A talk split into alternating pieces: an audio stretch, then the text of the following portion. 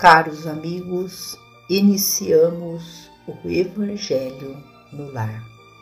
Que a paz do Mestre Jesus envolva-nos a todos e com a certeza do amparo e do auxílio dos nossos amigos trabalhadores da vitória do bem, que executam a vontade do Criador, possamos nós rogarmos por paciência, por resignação, para que não caiamos em aflição diante dos embates da vida e que nos curvemos diante da vontade do Criador sem queixas e lamentações. Do livro Fonte Viva Alguma coisa não necessitam de médico os que estão sãos, mas sim os que estão enfermos. Jesus. Quem sabe ler, não se esqueça de amparar o que ainda não se alfabetizou. Quem dispõe de palavra esclarecida, ajude ao companheiro, ensinando-lhe a ciência da frase correta e expressiva.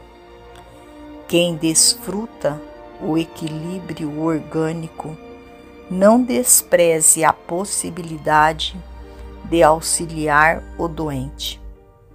Quem conseguiu acender alguma luz de fé no próprio espírito, suporte com paciência o infeliz que ainda não se abriu a mínima noção de responsabilidade perante o Senhor, auxiliando-o a desvencilhar-se das trevas.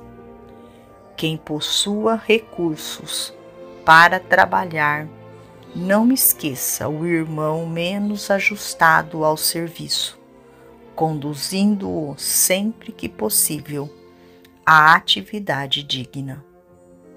Quem estime a prática da caridade, compadeça-se das almas endurecidas, beneficiando-as com as vibrações da prece. Quem já esteja entesourando a humildade, não se afaste do orgulhoso, conferindo-lhe com o exemplo os elementos indispensáveis ao reajuste.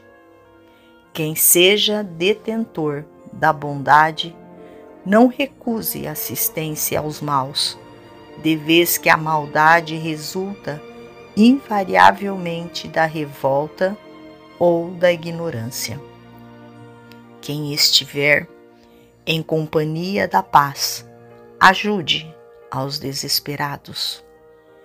Quem guarde alegria, divida a graça do contentamento com os tristes. Asseverou o Senhor que os sãos não precisam de médico, mas sim os enfermos. Lembra-te dos que transitam no mundo entre dificuldades maiores que as tuas. A vida não reclama o teu sacrifício integral em favor dos outros, mas a benefício de ti mesmo, não desdenhes fazer alguma coisa na extensão da felicidade comum. Emmanuel. Finalizamos o nosso Evangelho agradecendo ao Criador pelo amparo, pelo auxílio e a todos os nossos irmãos que compartilham conosco, doando a cada um de nós estas energias, este bálsamo que alimentam o nosso ser, a nossa alma. Fiquem com Jesus e até amanhã, se Deus assim o permitir.